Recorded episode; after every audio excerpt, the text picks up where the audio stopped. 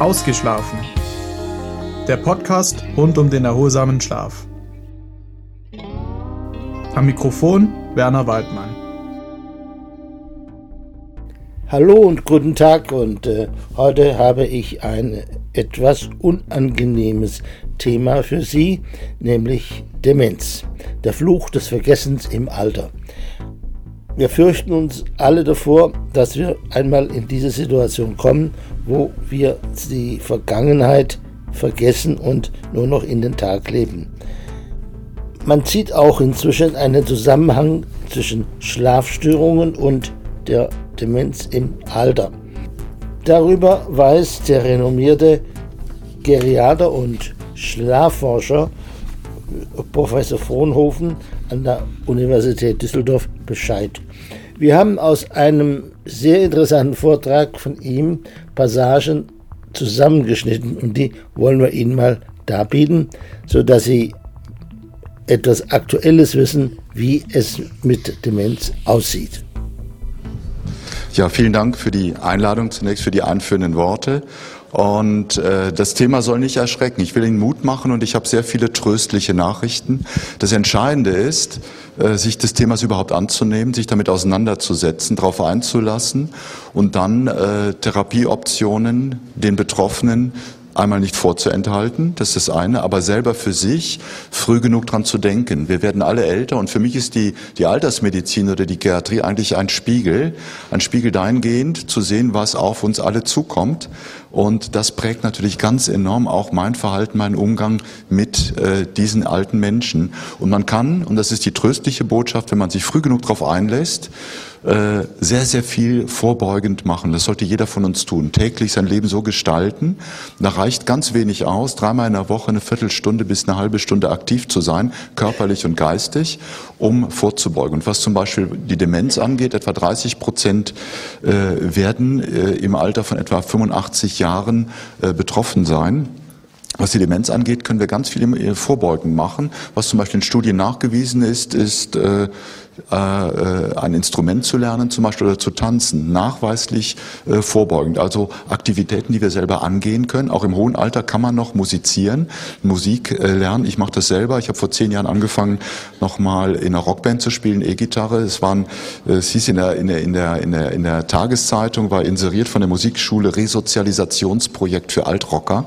Und äh, da habe ich mich äh, beworben, war einer der jüngsten damals. Da ist aber eine schöne Rockband draus entstanden. Wir spielen jetzt regelmäßig zusammen. Auf dem letzten DGSM-Kongress beim Eröffnungsamt hat mich die Band auch zwei Stücke mitspielen lassen. Das macht also einen riesen Spaß und das ist effektive Demenzprophylaxe, also Vorbeugung. Ich bin Internist, Geriater in Essen tätig und ähm, als Schlafmediziner passt das wunderbar zusammen, weil ich einfach sehe, wie viele ältere Menschen eine Fülle von Schlafproblemen haben, die man vernünftig angehen kann. Da gibt es ganz viele gute Konzepte und äh, ein Thema ist eben die Schlafapnoe. Das ist das, was wir in der Geriatrie, in der Altersmedizin behandeln, was auf die meisten von uns zukommt, dass wir eben an Funktionalität einbüßen, äh, etwas äh, gebrechlicher, hinfälliger werden aber man kann, wie gesagt, wenn man körperlich aktiv ist, und ich habe einige kleine Tipps gerade schon gegeben, entsprechend vorbeugen. Und es gibt hochaltrige, 100-jährige, 105-jährige, etwa 1000 äh, im Moment in Deutschland, die zum Teil sehr, sehr gut äh, auch körperlich zurecht sind. Und es fängt eben früh an.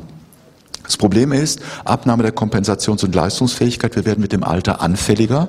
Das müssen wir wissen. Bei jedem, bei jeder Maßnahme, die wir durchführen, ob es ein Medikament ist, was wir ansetzen. Jede einzelne, jedes einzelne Präparat, das angesetzt wird, ist ein Experiment, weil wir wissen nicht, wie es ausgeht aufgrund dieser Situation im Alter. Man muss also ganz vorsichtig und behutsam umgehen äh, in dieser Konstellation. Und wir haben zunehmend eine Anzahl und Schwere von gleichzeitig vorliegenden Erkrankungen. Dafür haben wir bis heute keine gescheiten Rezepte. Auch im Zeitalter der Leitlinien äh, ist genau diese Situation in keiner einzigen Leitlinie adäquat abgebildet. Das heißt, das, was wir brauchen im Alltag, in der Versorgung älterer Menschen, ist das, was man erhobenen Hauptes nach wie vor ärztliche Kunst nennen sollte, um individuell hier für den Einzelnen die für ihn optimale äh, Therapie zusammenzustellen. Und hier ist mal aufgelistet äh, die Anzahl Anzahl und die, äh, die Anzahl hier prozentual, äh, der, äh, die, hier die Anzahl derjenigen, die im Prinzip altern, älter werden. Also unsere Gesellschaft strukturiert sich völlig um. Wir werden älter. Damit werden auch zum Beispiel Fragen wie Renteneintrittsalter und zur, zur Diskussion stehen. Das wird in den nächsten Jahren eines der Hauptthemen werden, bin ich ziemlich sicher.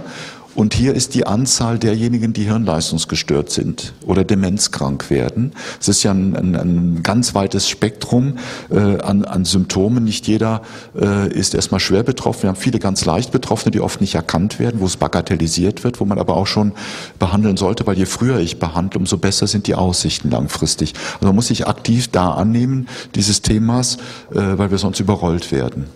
Hier nochmal anders dargestellt, mit zunehmendem Alter nimmt die Häufigkeit eben zu. Das sind die Säulen hier.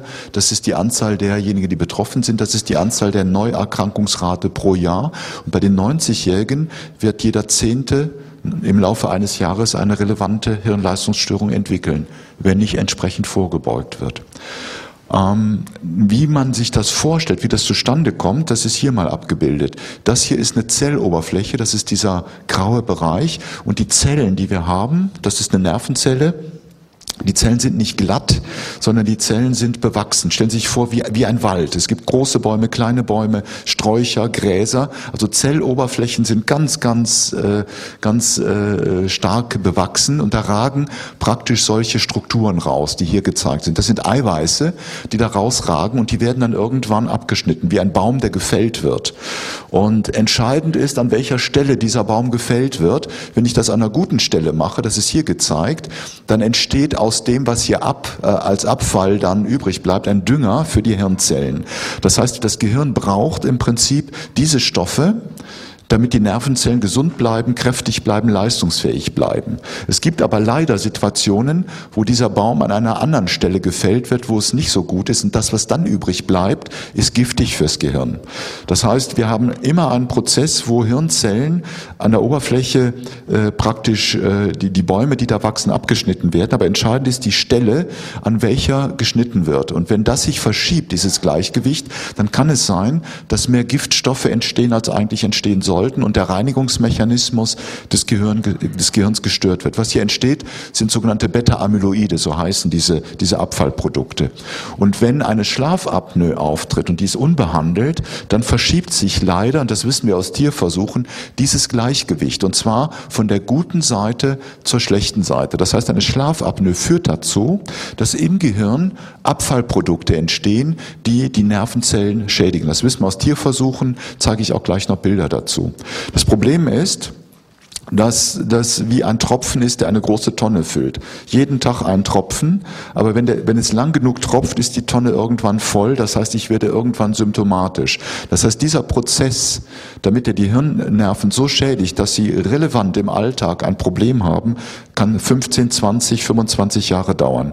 Das heißt, die Schlafapnoe beginnt mit 40 und mit 70 werden sie ja symptomatisch. Und dann ist es ganz schwer, bei so langen Verläufen diese Zusammenhänge zu beweisen und auch Studien dazu machen, ist ganz schwierig, weil die müssen über 20, 30 Jahre laufen. Und dann haben sie erst Ergebnisse. Und das, das erklärt auch, warum einmal in diesem Bereich nicht so viel untersucht wird, weil sie brauchen ganz lange Zeit. Und äh, es ist halt ein mühsames Geschäft, bis sie dann Ergebnisse haben. Und so stellt man sich das vor mit der Demenz. Sie haben hier diese Abfallprodukte, die ich gerade gezeigt habe. Und das ist mit die klebrigste Substanz, die der Körper kennt. Wenn das einmal in größerer Menge aufgetreten ist, ist es wie so ein Kaugummi auf dem, auf dem, auf dem Gehweg, klebt ganz fest und sie kriegen es fast nicht mehr weg. Das lagert sich im Gehirn an und das Gehirn ist nicht mehr in der Lage, das wirklich zu beseitigen. Man versucht das heute mit, mit Antikörpern äh, äh in, Studien wird das im Moment untersucht, diese Substanzen wieder zu beseitigen. Das scheint auch zu funktionieren, aber diese Antikörper haben viele Nebenwirkungen, sodass das noch ein bisschen dauern wird, bis das Marktreife äh, erreicht. Aber das führt dazu, dass Nervenzellen zugrunde gehen und die Inhaltsstoffe, das sind die sogenannten Tauproteine, ausschütten und beides, Tauprotein und Beta-Amyloide, kann man im Liquor, also im Hirnwasser nachweisen und damit äh, schauen, wie wahrscheinlich es ist, dass man äh, im Einzelfall, ob man in dieser Spirale eben äh, sich gerade befindet. Und wenn eine ausreichende Zahl von Nervenzellen zerstört wurde, dann funktioniert das Gehirn nicht mehr richtig, man wird symptomatisch, sprich stark vergesslich. Die andere Erkrankung, die mit dem Lebensalter zunimmt, ist die Schlafapnoe. Das ist hier eine Übersichtsarbeit von der Sonja Ankule Israel unter anderem, äh, wo wir bei dem Alter von 85 Jahren etwa jeden vierten haben, der betroffen ist. Hier mal den Schweregrad anhand des AHIs aufgezeichnet. Äh, es ist schon erheblich, wenn man ältere Menschen untersucht, wie häufig doch eine schlafbezogene Atmungsstörung ist, die nicht immer unbedingt symptomatisch wird oder atypisch symptomatisch wird. Aber bei, diese Erkrankung ist eben auch häufig. Und die Frage ist eben, wie hängt beides miteinander zusammen? Wir wissen auf der anderen Seite, dass Atemstörungen in unterschiedlichem Ausmaß äh, auch mit äh, Sauerstoffmangel einhergehen. Das heißt, äh, der Sauerstoffpartialdruck fällt kurzzeitig ab und zwar unterschiedlich tief. Dieses Phänomen wird bei, dem, bei der Schweregradbeurteilung einer schlafbezogenen Atmungsstörung bisher äh, wenig, wenig mit berücksichtigt. Ich glaube aber, dass man diesen äh, wichtigen Parameter genauso mit in die Bewertung integrieren sollte. Äh, denn wenn wir, da gibt es auch Untersuchungen, die sind schon etwas älter, mal schaut, wie einzelne Parameter, die man erheben kann, also die Schlaffragmentation, den Sauerstoffgehalt, äh, die Atemunterbrechung, das mal korreliert hier mit verschiedenen Hirnleistungstests, dann gibt es da ganz signifikante Korrelationen, also Zusammenhänge, zum Teil nur beim Sauerstoff, weniger bei der Apnoe oder das unterscheidet sich zumindest, sodass beide Phänomene, Schlafunterbrechung durch Atempausen mit Aufwachen, also Arousals, und auf der anderen Seite der Sauerstoffmangel beides Spuren hinterlässt am Gehirn in unserer Leistungsfähigkeit. Das ist hier in der eigenen Untersuchung mal haben wir ein ähnliches Phänomen eben festgestellt, dass je nachdem welchen Parameter ich nehme, ich unterschiedliche Probleme habe äh, in Hirnleistungstests. Das kann ich also nachweisen. Damit ist aber noch kein Zusammenhang bewiesen. Was man gemacht hat, ist man hat Tiere genommen, Nagetiere, und hat sie in einen solchen Käfig gesperrt und dann etwas simuliert, wie wir es im Schlaflabor auch sehen, nämlich zyklische Hypoxämie. Man hat, das heißt, man hat den Sauerstoffpartialdruck stark schwanken lassen, fast im Minutentakt und hat quasi eine schwere Schlafapnoe simuliert, und zwar den, die Folge einer Schlafapnoe, den Sauerstoffmangel. Hat dann die Tiere obduziert und die Gehirne untersucht und geschaut, wenn ich diese Tiere mehrere Wochen äh, in einem solchen Käfig äh, einer, einer zyklischen Hypoxämie aussetze, was passiert denn dann an den Nervenzellen? Und was wir wissen äh, aus, aus diesen Versuchen ist zum Beispiel, dass eine zyklische Hypoxämie, das ist hier mal gezeigt, im Körper einen entzündlichen Status induziert. Das heißt, der Körper reagiert, als ob eine Entzündung zugange wäre. Habe ich eine Dauer, einen dauerhaften Sauerstoffmangel, passiert was völlig anderes. Wenn ich also im Hochgebirge zum Beispiel lebe, dann wird die Blutbildung angeregt. Das heißt, ich bekomme mehr rote Blutkörperchen, bin damit auch leistungsfähiger. Dieser Mechanismus funktioniert nicht, wenn ich intermittierend, also zyklisch diesen Sauerstoffabfall habe. Dann reagiert der Körper völlig anders, reagiert also mit der Ausschüttung von Entzündungsstoffen, die im Körper Schaden anrichten können. Und man hat das im Tierversuch äh, nachgewiesen, dann hat also Mäuse dann obduziert, wenn sie entsprechend äh, exponiert waren und man sieht, dass dieses Beta-Amyloid sich im Gehirn der Mäuse anreichert.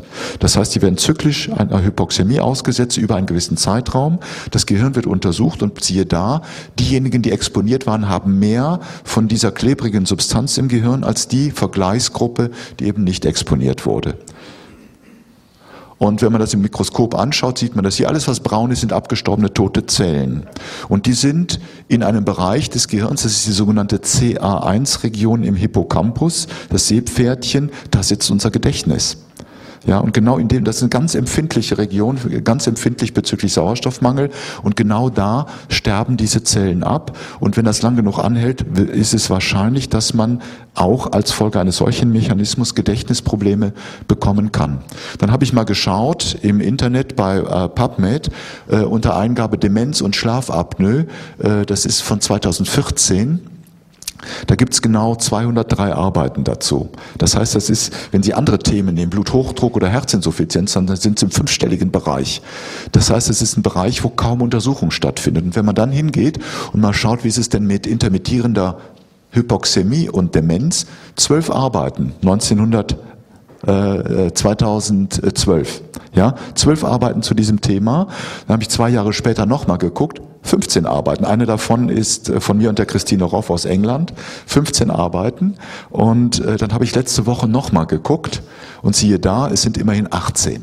Ja, das heißt, es ist ein Bereich, der wird überhaupt nicht untersucht, er ist ausgeblendet und damit eine riesige Bevölkerungsgruppe möglicherweise unterversorgt und unbeforscht. Das ist eine Arbeit, die ich zusammen mit der Christine Roff gemacht habe. Wir haben einfach bei hirnleistungsgestörten, demenzkranken Patienten mal geschaut, wie häufig ist denn eine Schlafapnoe in Form einer äh, zyklischen Hypoxämie und es ist mehr als die Hälfte mittelschwer bis schwer betroffen.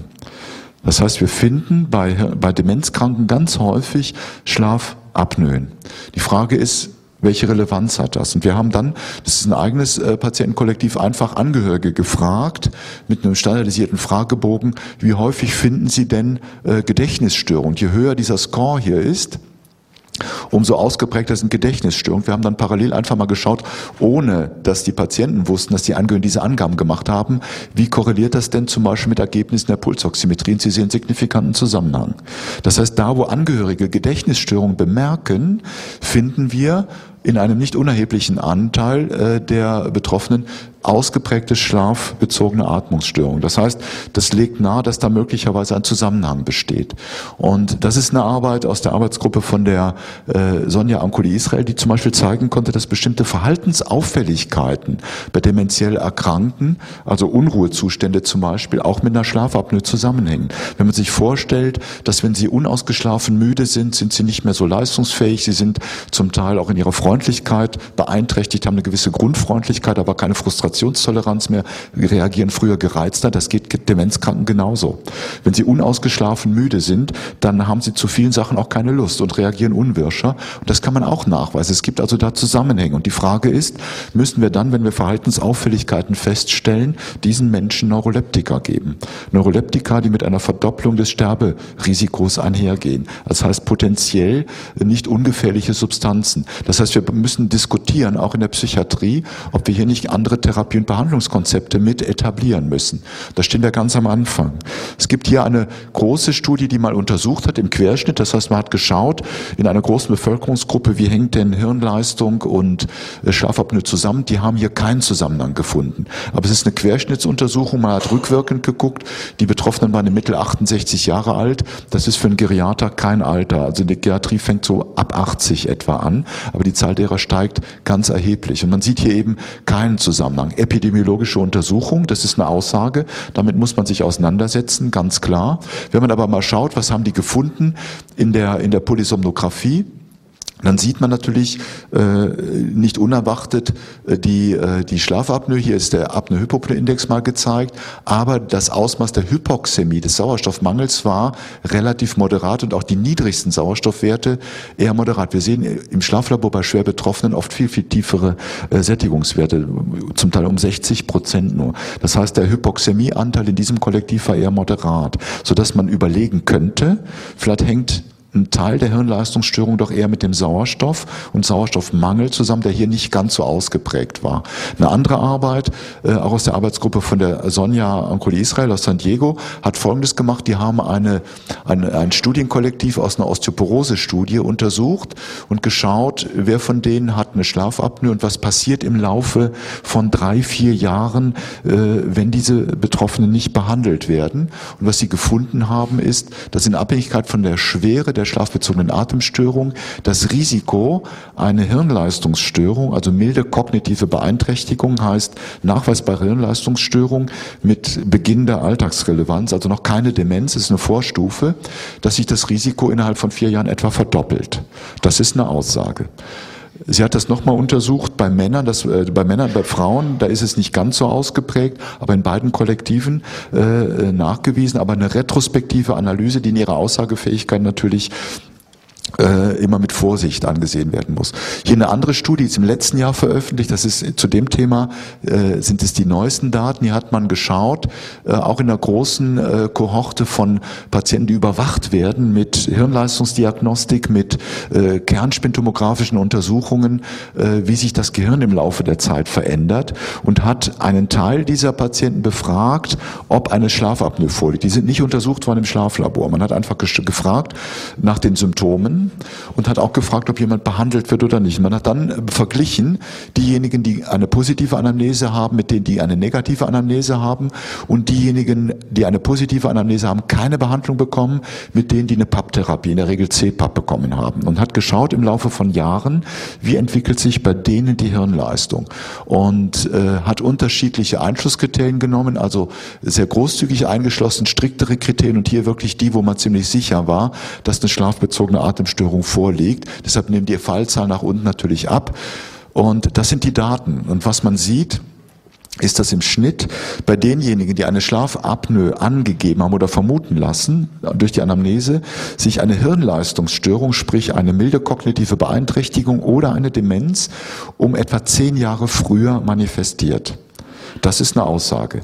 Und was auch rauskam, war, dass diejenigen, die eine Schlafapnoe haben und effektiv mit CPAP behandelt wurden, dass diese Vorverlagerung der klinischen, des klinischen Auftretens nicht beobachtet wurde. Und das ist eigentlich die gute Botschaft. Das heißt, wenn ich den Zusammenhang zwischen Schlafapnoe und Hirnleistungsstörung vermute, und da spricht einiges dafür, bewiesen ist es noch nicht, aber es spricht einiges dafür an experimentellen und epidemiologischen Daten, dann kann ich durch eine Behandlung schützen und die Manifestation in, auf ein höheres Lebensalter verschieben oder möglicherweise ganz vermeiden. Was wir eigentlich brauchen, ist eine Studie, die man äh, macht, indem man ältere Menschen nimmt, untersucht im Schlaflabor, eine Schlafapnoe feststellt und einen Teil behandelt, einen Teil nicht behandelt und mal schaut, wie sich das Ganze dann über 10, 15 Jahre entwickelt. Das ist ein ethisches Problem, aufgrund der Kenntnisse, die wir jetzt schon haben, sowas zu machen. Das heißt, wir müssen überwiegend mit Tierversuchen, mit Epidemiologie arbeiten. Damit sind die Daten natürlich nicht ganz so beweisend, aber das heißt nicht, dass man die Augen davor verschließen sollte. Wir müssen uns dem Thema annehmen, wenn wir sehen, dass wir alle älter werden, alle möglicherweise betroffen werden. Wir haben mit der Möglichkeit der Schlafmedizin, mit den Behandlungsmöglichkeiten, mit den Abklärungsmöglichkeiten Instrumente, um möglicherweise hier einigen Menschen äh, doch eine, eine, eine Hirnleistungsstörung, die sich entwickeln könnte, zu ersparen. Vielen Dank für Ihre Aufmerksamkeit. Nehmen Sie diese Botschaft mit Sie verhindern am besten eine Demenz, wenn Sie die nächsten Jahre darauf achten, erholsam zu schlafen. Bis zum nächsten Mal.